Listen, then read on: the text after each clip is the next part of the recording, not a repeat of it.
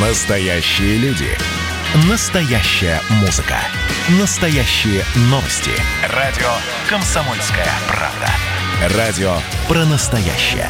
97,2 FM. эм. Кашин, Чесноков. Отдельная тема. Всем привет, я Олег Кашин, где-то в глубине России Эдвард Чесноков. Эдвард, здравствуйте. Ну что, Путин завтра прививается, да? Здравствуйте, Олег Владимирович. Давайте не мы с вами будем об этом языками балакать, а обратимся к первоисточнику и дадим синхрон. Вакцинация – это, конечно, добровольный выбор каждого человека. Это личное решение каждого человека. Кстати говоря, я сам намерен сделать это завтра. Да, вот я сам намерен сделать это завтра. До сих пор, как бы, мы действительно с Эдвардом гадали, почему он не колется. У меня была теория, что, по крайней мере, не хочет привлекать лишнее внимание к вакцине, потому что на всех ее и так не хватит. И если для кого-то Путин есть ориентир в этом деле, то, соответственно, пускай они подождут.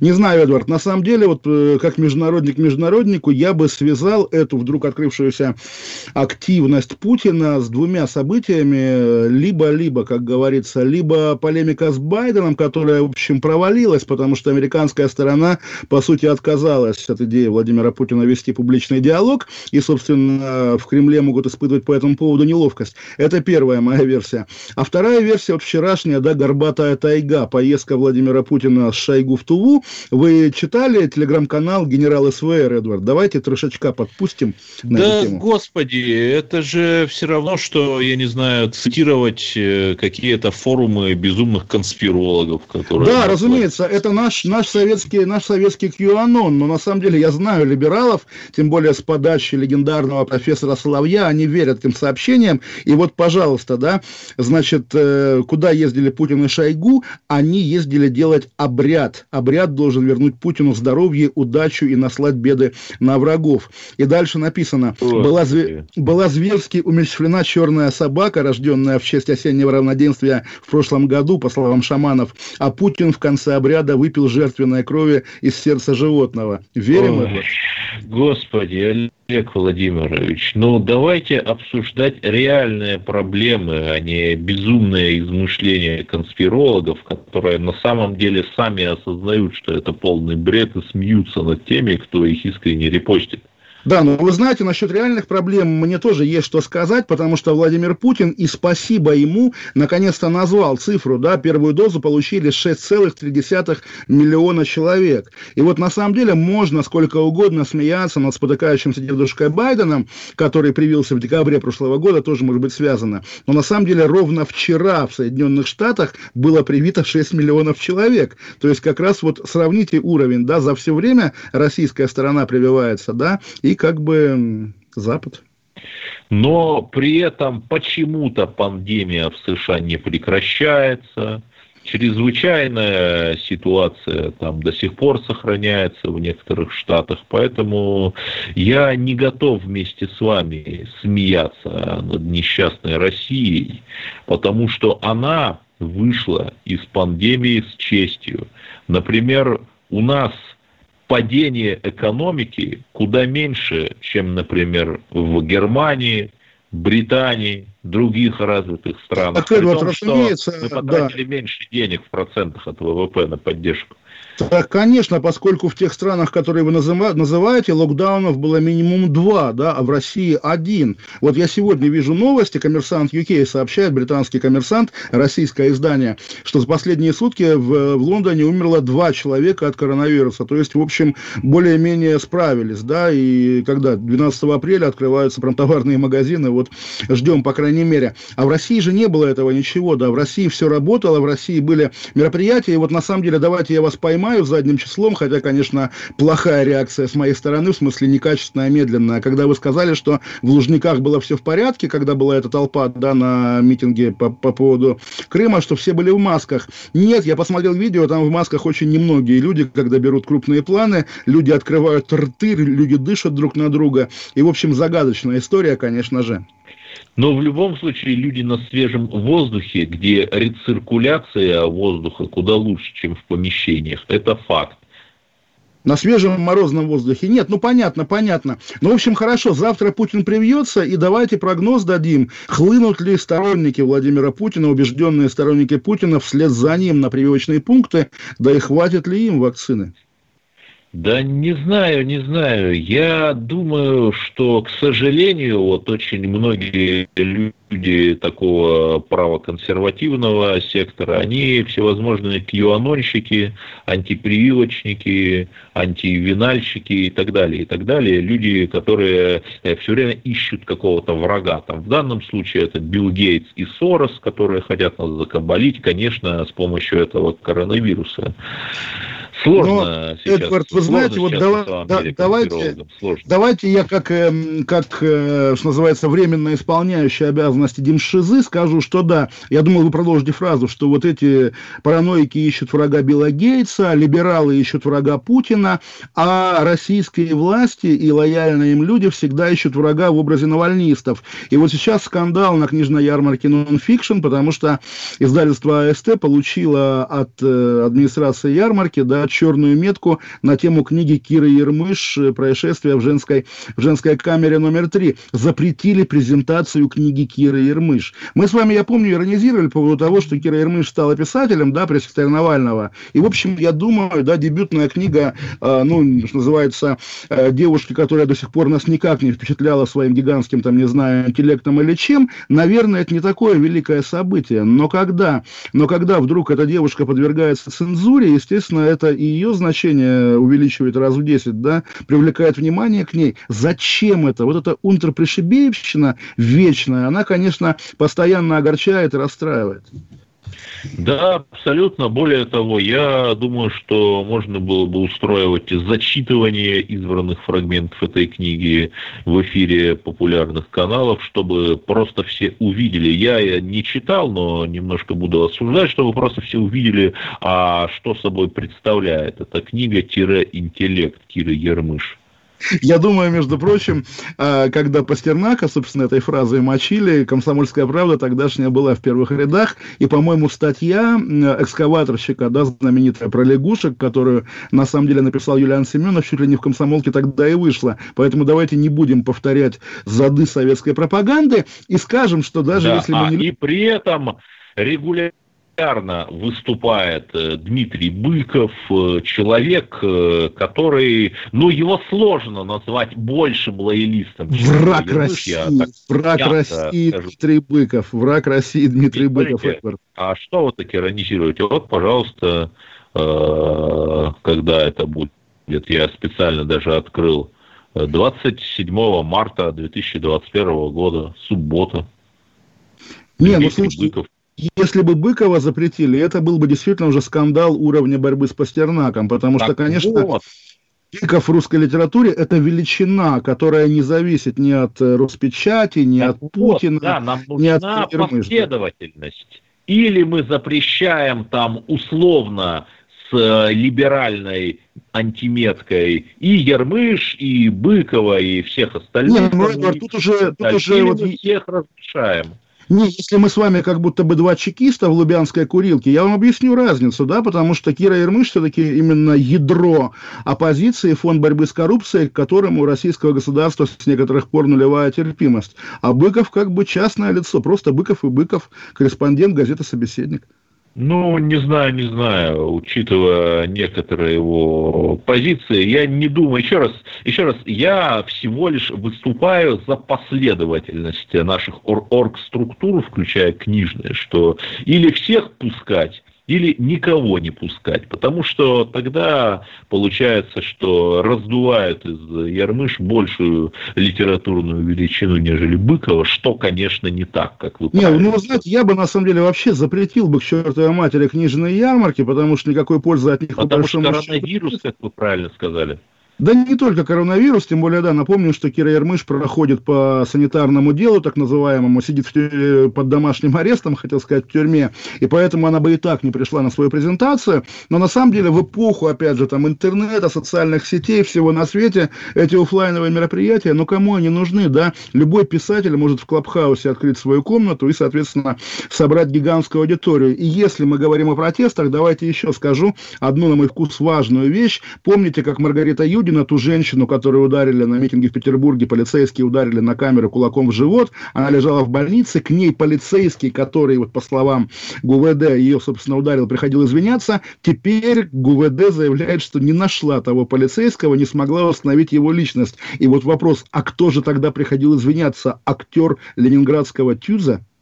Ну, какие-то, да, у нас полицейские Шрёдингера, позиция непонятная, все как-то, знаете, похоже на опавшие листья розаного, которые он сейчас складывает в свой короб, а они разлетаются, образуя какую-то сюрреалистическую реальность. Вот Любовь Соболь посетила православный храм, несмотря на домашний арест. Олег Владимирович, вы, как человек, э, который скорее, наверное, тут на ее стороне, Э, будет это искреннее такое обращение православию или вот некая игра на публику? А мы же вели с вами эту беседу, когда Навальный вдруг заговорил на, на тему христианства в последнем слове в суде, и вы вот э, обличали его на тему того, что он лицемер и фарисей. На самом деле я исхожу из того, если человек заявляет, что ему жизнь вот необходима... Подерское. Я, я говорю, я исхожу из того, что если человек заявляет, что ему жизнь необходимо посетить храм, то ему нужно верить. И нет такого товарища майора, который вправе оценить, искренне Любовь Соболь идет в храм или не искренне. Она говорит, что хочет, значит надо. Храм, храм это святой. Уходим, две минуты. Отдельная тема. Радио «Комсомольская правда» — это настоящая музыка. Я хочу быть с тобой.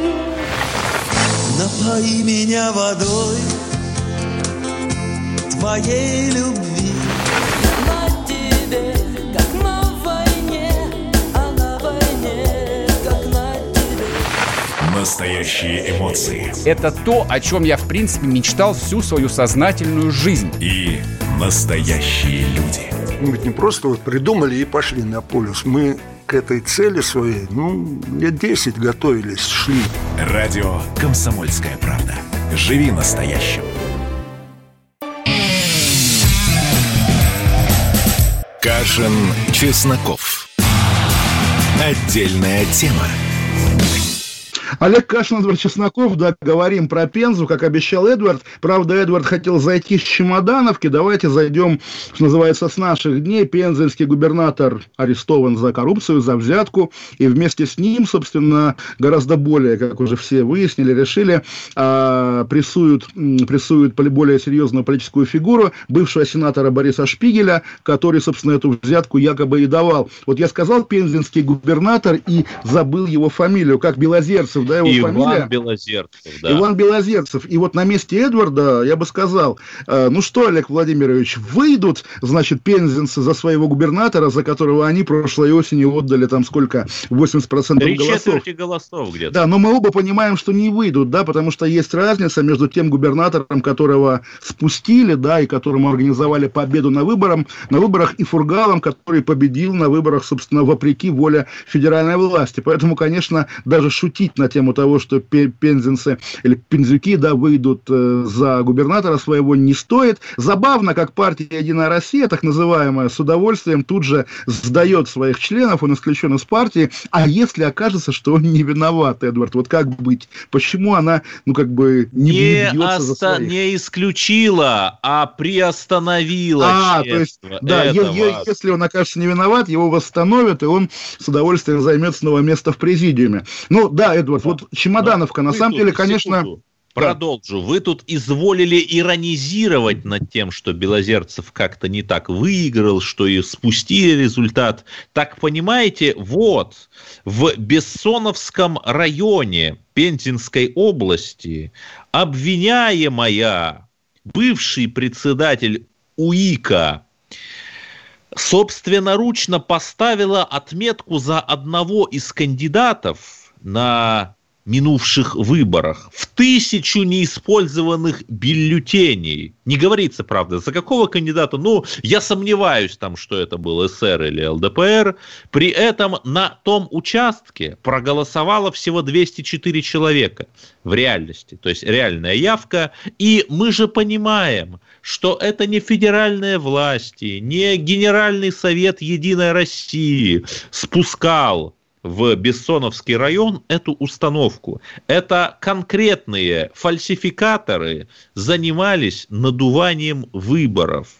Понимаете? А я с вами согласен, Эдвард, конечно, потому что это и называется вертикаль. Естественно, сам Владимир Путин или там Элла Памфилова по ночам не будет выбрасывать голоса, для этого у них есть разные люди, но да, это что-то новенькое, когда вслед за арестом губернатора э, обнаруживают, соответственно, махинации на выборах, чтобы, не дай бог, не было такого, что жулик победил на выборах. Но вот да, в вашем описании как будто бы некто, да, там, не знаю, сбежавший из тюрьмы, проник во власть и как бы тайно, без ведома Москвы, избрался губернатором. Я специально смотрел, как прошлым, прошлым летом, да, во время этих селекторных совещаний коронавирусных, губернатор, значит, Белозерцев говорит Путину, что готов идти на второй срок, и Путин ему говорит, да, конечно, у вас есть моральное право идти на второй срок. Опять же, товарищ Путин, произошла чудовищная ошибка. Да нет, Олег Владимирович, потому что, ну, невозможно найти 85 нормальных, вменяемых людей в 150 миллионов России. Я вам серьезно говорю, потому что посмотрите соседние регионы.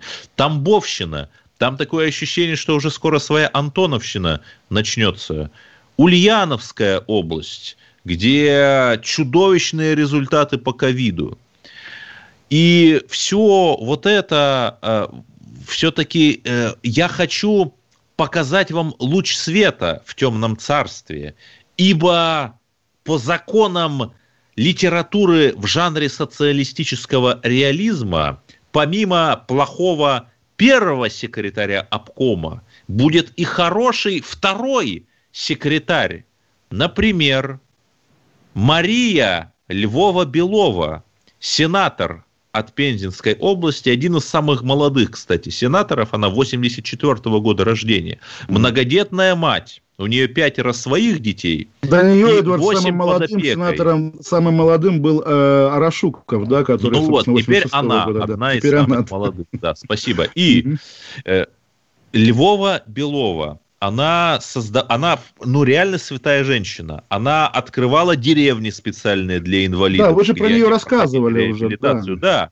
То, То есть, такая как бы рядом с этими лунарными чудовищными губернаторами-взяточниками есть и солярные их заместители или сенаторы, Марии Львовы Беловы, понимаете? Так что все не так однозначно, не так однозначно плохо, я имею ну, в виду. Вы знаете, Эдвард, два замечания. Во-первых, вы сказали про обкомовскую терминологию, и из тех же времен очень правильная до сих пор работающая присказка, что да, первое лицо в области – это первый секретарь, а второе лицо не второй секретарь, а, конечно, водитель первого секретаря, который, в отличие от любого чиновника, имеет прямой доступ.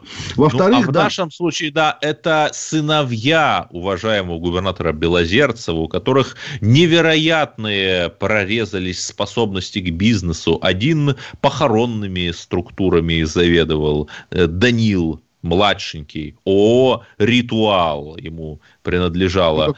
Второй Александр, старшой, занимал посты в научно-исследовательском институте физических измерений. Даже страшно подумать, что он там делал с котом ну, Шрёдингера. Вы знаете, на самом деле, я думаю, теперь можно предполагать, что все эти ритуалы достанут, достанутся не детям нового губернатора, а скорее товарищам в погонах, которые обеспечивали такую операцию. Кстати говоря, я не понимаю, Эдвард, вот мы, вы мне объясните, потому что, да, вот смотрите, маленький регион, да, и маленький город Пенза. И, в принципе, ну, невозможно за одну ночь соорудить уголовное дело должны приезжать какие-нибудь опера из Москвы, там какая-то тайная комиссия, ревизоры, кого-то опрашивать, да, там того же вице-губернатора, а скажи, пожалуйста, а Белозерцев не ворует? И удивительное дело, что наверняка они копали, да, они мелькали в этой пензе, и никто не пришел к Белозерцеву, не сказал, старик, под тебя копают, уедь-ка пока на Мальдивы, там, на пару месяцев хотя бы, да, а то ведь... Или хотя а бы в Занзибар, как пытался. Или, да, потому что... Питерский чиновник. Занзибар сейчас просто единственное место, куда допускают обсуждают. Интересное замечание сделал, по-моему, нелюбимый вами уральский журналист Дмитрий Колезев. Я как бы процитирую его коротенечко. Он говорит, что действительно задержали Белозерцева за взятку, которую ему дал Шпигель, основатель компании «Биотек», поставлявший фармпрепараты, включая прививки от ковида, да, в Пермскую область.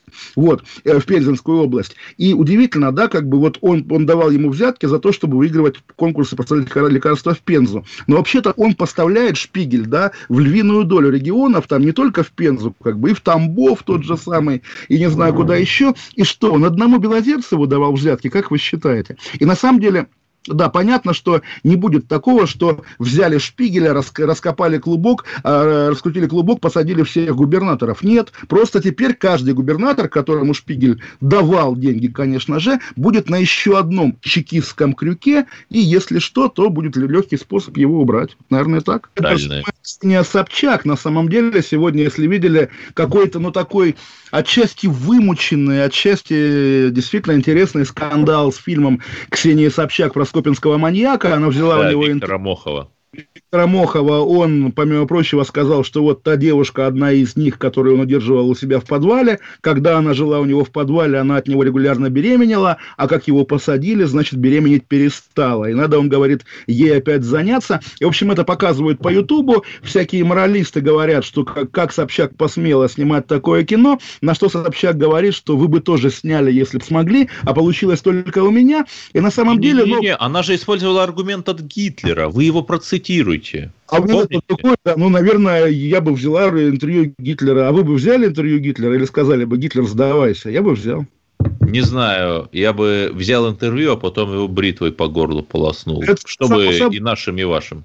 Само собой, да. А потом меня расстреляли, как говорится. Ну, в общем, на, на самом деле этот спор про журналистскую этику, помноженный на самом деле на спор о моральном облике Ксении Собчак, я у Захара Прилепина сегодня видел, что ведь дом, где Мохов содержал своих заложниц, это и есть модель Дома-2. Подумал, ну, действительно, как... А, как, кстати, как... программу «Дом-1», когда еще не было вот этого подписа, да, вел Басков. То есть все круг замкнулся. Да, никто этого не помнит, но, в общем, да, удивительно. Понимаете, когда режиссер Сарик Андреасян, снимая для НТВ сериал о Чикатило, которого расстреляли, плохой сериал, то он не задает модель поведения некую ролевую, а когда Собчак...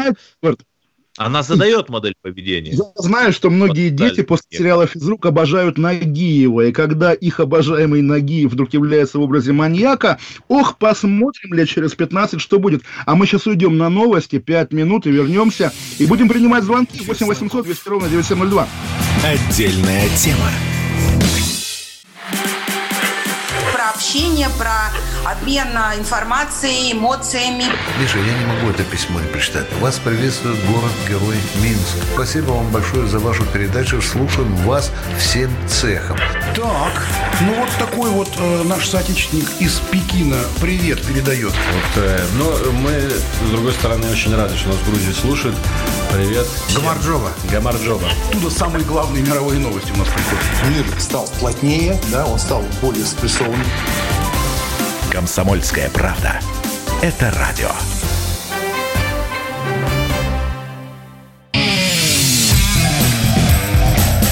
Кашин, Чесноков.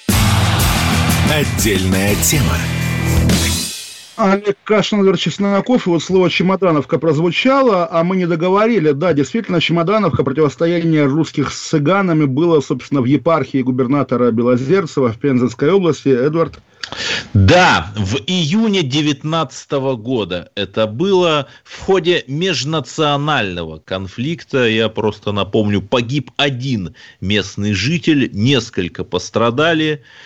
Чемодановцы вышли на народный сход, перекрыли федеральную трассу М5. Ну, цыгане после этого выехали из села. Потом, правда, когда все улеглось, вернулись. И есть, конечно, соблазн обвинить во всем этом наших главных врагов, русских фашистов. Но деталь, Олег Владимирович, в Чемодановке 13% мордвы. То есть э, нужно понимать, не было ли здесь институционального угнетения мордвы э, со стороны цыган? Я не знаю. Ой, а Но- я думал, знаете, Эдвард, вы скажете, да, что губернатор же приехал и кого обвинил? Не русских фашистов, О. а Америку. Америку Да, обвинил. все, Да, то есть это, да, конечно, большой прогресс. Еще лет 10 назад, конечно, обвинили бы тех самых, кого вы сказали. Но, да, Газдеп, по версии Белозерова, стоял, разжигал и наускивал, видимо, этих чемодановцев друг на друга. А самое печальное, что я более чем уверен, что если сейчас взять и съездить в Чемодановку, примерно как каждый год наши журналисты ездят в Кызыл, публикуя оттуда душераздирающие репортажи из сердца тьмы, то ничего ж там не изменится. Ничего. Ну, на самом деле, да, давайте пофантазируем. Может быть, прекрасная Россия будущего и настанет тогда, когда пересажают всех официальных лиц, обвиняющих в российских бедах Соединенные Штаты. А у нас звонок есть. Алло, алло. Дмитрий из Белгородской области. Здравствуйте, Дмитрий. Здравствуйте, здравствуйте. Я всегда ваши передачи слушаю, мне нравится. У меня вот Спасибо. такой вопрос. Вот американский президент нехорошо Это высказал э, в адрес нашего президента. Вот если бы у нас вышли бы не на несанкционированные акции в поддержку президента, в том числе молодежь и дети. Интересно, их тоже бы вот азаки прятали и дубинками разгоняли или нет? Какое ваше мнение? Несанкционированное, думаю, да. Но опять-таки, сам вы намекаете на Капитолий, естественно, но самая интересная несанкционированная акция последних дней, конечно, в Киеве, когда сторонники одесского правосека, не помню его фамилию, сидящего в тюрьме, в итоге напали на резиденцию Зеленского, разрисовали ее всякими ругательствами и словом лох, потому что Зеленский перед выборами говорил, я не лох, а он ничего не смог сделать. И я читаю, как украинцы... Да-да-да, очень они даже подожгли вывеску адми- э, офис президента, да? Да. Эпичный Но в отличие, в отличие от памятника воину-освободителю в Татарстане, вывеска не сгорела, потому что она железная. На самом деле, вот в обсуждениях украинских я прочитал удивительное выражение. Давайте его вбросим в ноосферу, потому что оно красивое, мне нравится, в том числе не только по отношению к Зеленскому, иногда, к сожалению, и к Владимиру Путину его можно адресовать, дословно гремучая смесь тирана и терпилы. Вот это идеальная фраза, опять же, не обижайтесь на меня, путинисты, по Знаете, крайней мере... это да. мне больше напоминает Умберто Эко, который в своем 12 э, признаках фашизма, это у него эссе такое есть, написал такой признак, что э, фашизм, он своих врагов показывает одновременно и бессильными, и всемогущими. То есть те, кто так говорят, тиран и терпила, это явно фашисты. Они под Умберто-океанское определение Но, а, попадают. Они на самом деле даже свастику нарисовали на офисе президента Украины. Как раз только свастику а, уборщики офиса президента Украины смогли стереть.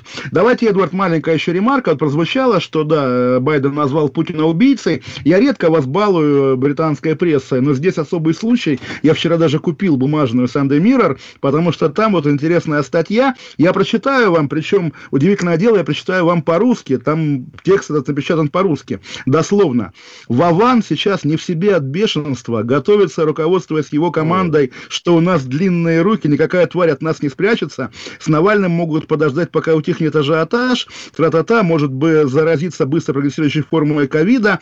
Что, что до Волкова, наивный дурашлеп, дурашлеп, полагает, что он в безопасности, его могут похитить, попытаться багажом переправить в Россию или в Белоруссию, а потом он исчезнет. А Чичваркина и Ашуркова планируют травануть, используя препарат, Ага. похожий на тот, что использовался со Скрипалями. Конец цитаты. Это секретная бумага из Кремля, напечатанная в британской газете Sunday Mirror вчера.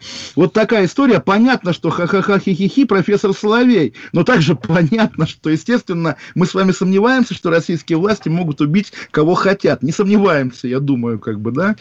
Да, господи, я думаю, что российские власти думают о том, кем бы остаться для истории. Думают о том, что напишут о них в учебниках истории. И глав- а главное, вот кто- эти все главное, маленькие люди, Ашурков, Чичваркин, они для них неинтересны. Они им не нужны, понимаете? Да, Ну, господи, знаете, даже это- Скрипаль никому был не нужен, в общем-то, по большому счету, они Ну, забыли. так сказать. А потом нам бабах показали, опять же, Петрова и Баширова, которые хихикая рассказывали, как они ездили смотреть шпиль. Ну, понятно, такая вечная история. Просто обращаю внимание, какова сегодня западная пресса. У нас, говорят, звонок еще один есть, да? Елена, Москва. Здравствуйте, Елена. Алло, здравствуйте. Я, меня зовут Елена, я из Москвы. У меня такой вопрос. А, почему э, человека выпустили из тюрьмы, да, а, который удерживал девочек в подвале, да, и Мгм. ну, насильствие действия над ними испытывал? Почему ему сделали такое э, как бы его уже выпустили, а мое мнение, вообще таких людей надо на кол сажать, и чтобы каждый мог плюнуть ему в лицо. А я вам объясню, Елена, очень просто. Потому что он не выходил на несанкционированные митинги, не собирал донаты на борьбу с коррупцией, не занимался политической Но деятельностью. при этом я не исключаю, что он будет вести трэш-стримы с Ксенией Собчак. Вы знаете, вот я сам не досмотрел, но мне пишут зрители, которые досмотрели до, до этого момента, что она заставила его извиниться на камеру. Ну, опять-таки, вот, слушайте, И трэш-стримы эти люди ругают Рамзана Ахматовича. Да, эти люди ругают Рамзана Ахматовича. Делать вид, что первый случай такой, когда телевидение как-то выходит за рамки привычной этики, но у нас гигантская культура этих ток-шоу про всякий секс, педофилию, инцест и так далее. Вот Путина ругать – это харам, да? А рассказывать о том, кто кого насиловал, куда, как и так далее, это, пожалуйста, это на здоровье. У нас такая медийная система, она же ориентируется вот так, как вы говорите, да, признаки фашизма одновременно, да, и жесткая цензура, и вседозволенность, да, в некоторых вещах. И если говорить о телевидении еще, между прочим, важно отметить, что Иван Ургант заболел коронавирусом, вроде бы он будет вести программу свою из дома, но также давайте пофантазируем, может быть, Путин потому и решил привиться, что Ургант заболел, тем более, что всего 11 февраля нашли цитату, Владимир Путин сказал, что не намерен обезьянничать и делать прививку специально перед камерами. Посмотрим, сделает ли он ее завтра перед камерами. И вы несколько исказили мои слова. Я говорил, что Умберто Эко в числе признаков фашизма приводил конкретный. Да, я Это говорю, фашисты, когда да. твоим врагам, не то что взаимоисключающие, а когда они своих врагов называют одновременно всемогущими и бессильными. А мы своих друзей с телевидения называем одновременно цензорами и дозволенными. Это что же как бы все работает? Есть звонок еще у нас. Леонид из Краснодара. Здравствуйте, Леонид. Здравствуйте. Очень рад вас слышать. Всегда слушаю вашу передачу с большим удовольствием. Спасибо. Спасибо. Спасибо. У меня к Эдварду вопрос. Эдвард, почему Да-да. у нас крайне медленно проводится прививочная кампания спутником Ви? В чем дело? Мы его предлагаем всем странам, а сами э, прививаем свое население крайне медленно. Пример. Три месяца я жду прививки, результат нулевой. Вчера рассказали про Пензенскую область. Из миллиона трехсот тысяч привили где-то 40 тысяч. Вот хотелось бы понять, в чем причина. Да, мне кажется, причина в том, что суровость законов или в данном случае суровость борьбы с коронавирусом у нас компенсируется необязательностью оной. Но, например, в Москве можно привиться и в центральном МФЦ на деловом центре, и в ГУМе, и в популярных торговых центрах. При этом я э, как-то не вижу там толп людей, желающих привиться. То есть это все, понимаете, это все не только же от государства зависит. Это все зависит и от нас с вами. Народец Вот у нас диковат и темноват, да. Нет, это у нас государство, самый главный либерал. Но Потому что в слушайте, Эдвард, бездуховной, в я каждой договорю, программе, да. Ага. Я договорю, в бездуховной Европе уже готовятся ввести ковид-паспорта, без которых ты в принципе не сможешь путешествовать за пределы страны. Без А, справки а российский министр иностранных дел вышел в маске сегодня в Китае с надписью матом Вот. по-английски. А чертов у нас карантин. невероятный А у нас, либерализм. У нас каждая программа «Время» начинается с того, что в Америке или в Европе от прививки иностранной вакцины кто-то заболел и умер. Конечно, такая антипрививочная пропаганда постоянно идет, а потом удивляются, почему народ не прививается. Но и прививок не хватает, мы это понимаем, естественно, как бы это не раз звучало. Вот опять же из Краснодара слушатель сказал, что ему не хватило. Уйдем на две минуты, 8 800 200 ровно, 200 ровно 9702. Олег Кашин, Чесноков, отдельная тема. Радио И «Комсомольская поговорим правда». мы наконец-то о загнивающем Западе. Там Кашин, Чесноков. Отдельная тема. Просыпайтесь, вставайте, люди православные! В эфире радио «Комсомольская правда». Я Сергей Мордан. Прогноз на 21 год вас не порадовал, я надеюсь. Конвойные в белых тулупах, лающие овчарки, прожектора шарят по белой пустыне. Давайте уже вот по-нашему, по-русски скажем. по-русски. Врагам и изменникам Родины нет и не будет пощады. На Руки стене- прочь от Егоды. У него нашли огромный дилдо в шкафу. А вообще он отмазывал заключенных и пил с ними коньяк. Каждое утро 8 часов по Москве публицист Сергей Мардан заряжает адреналином на весь день. Мне кажется, это прекрасно.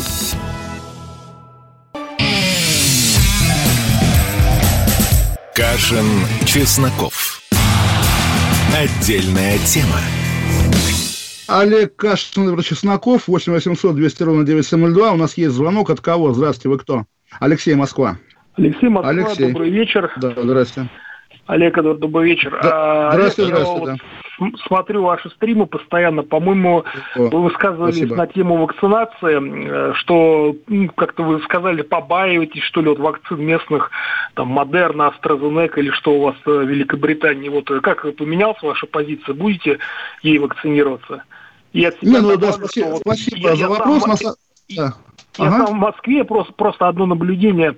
Э, Вот я очень хотел вакцинироваться, но вот у меня окружение, человек 30, никто не вакцинируется, просто, ну, кто-то боится вакцины, кто-то не боится заболеть. В общем, к тому, что я поддерживаю Эдварда в части того, что никаких толп в Москве нет, и вакцины на всех хватает. Да-да. Спасибо. Спасибо. Ответ простой, то есть, может быть, сложный. Я побаиваюсь, как школьник из стихотворения Михалкова, которые, да, коленки дрожат, э, когда, когда уколется, но понимаю, что надо.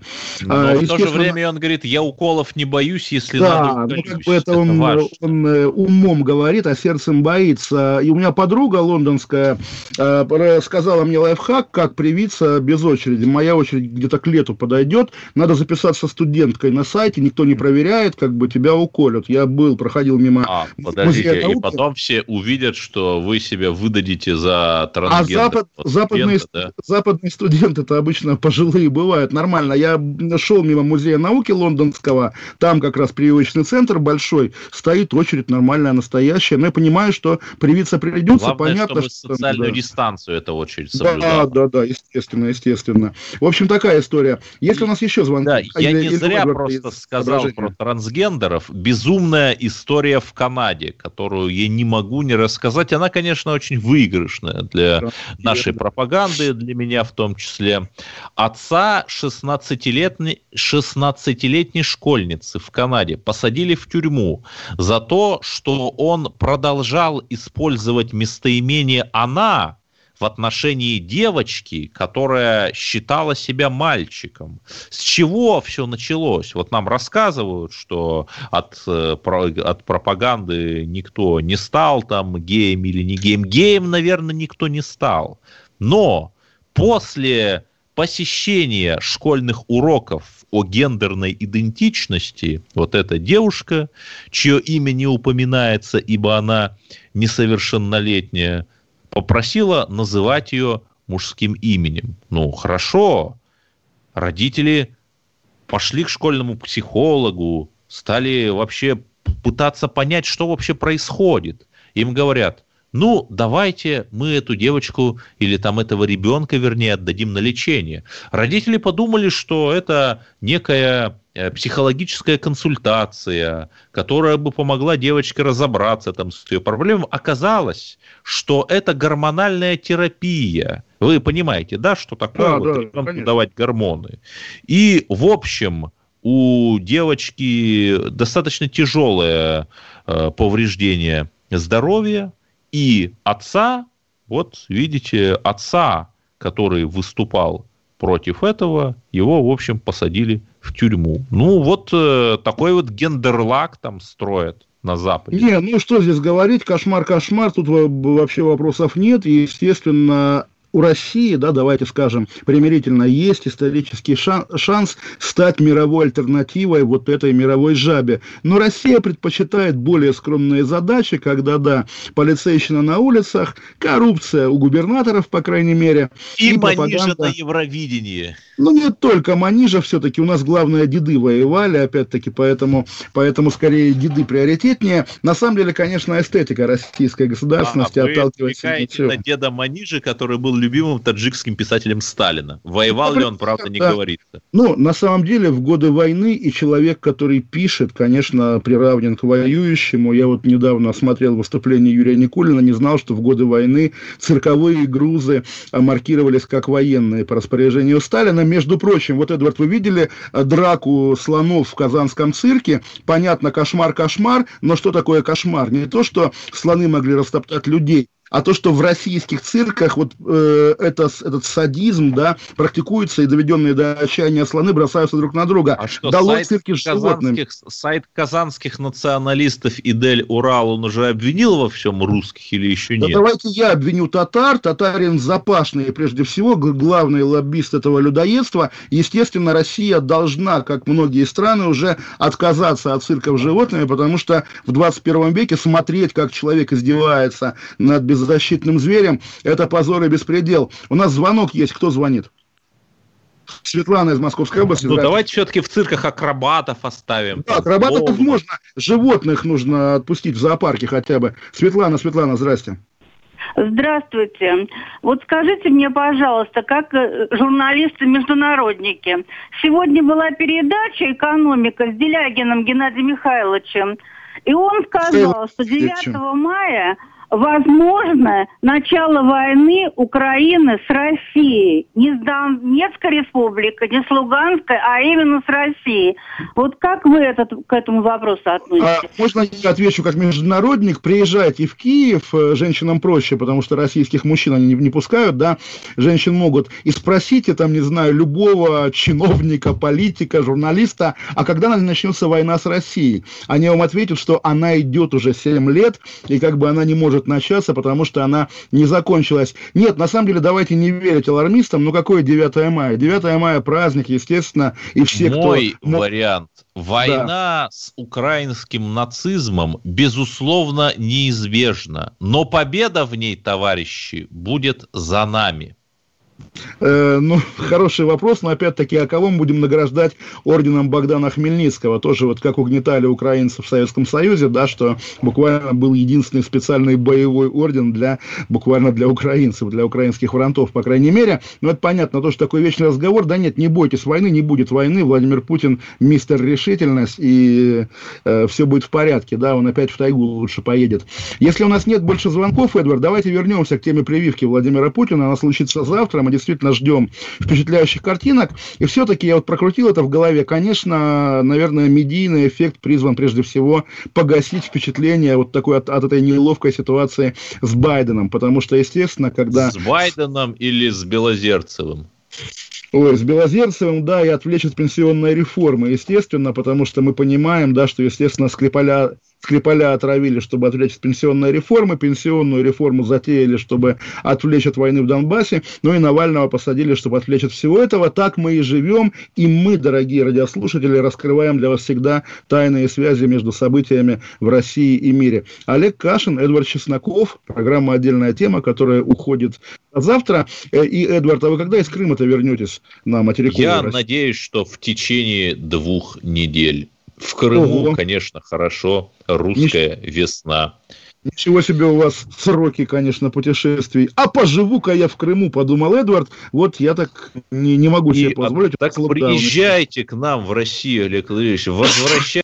Русский писатель должен творить в России, понимаете? Гоголю расскажите, Эдвард Гоголю. До завтра. Всем пока. Всех. Отдельная тема.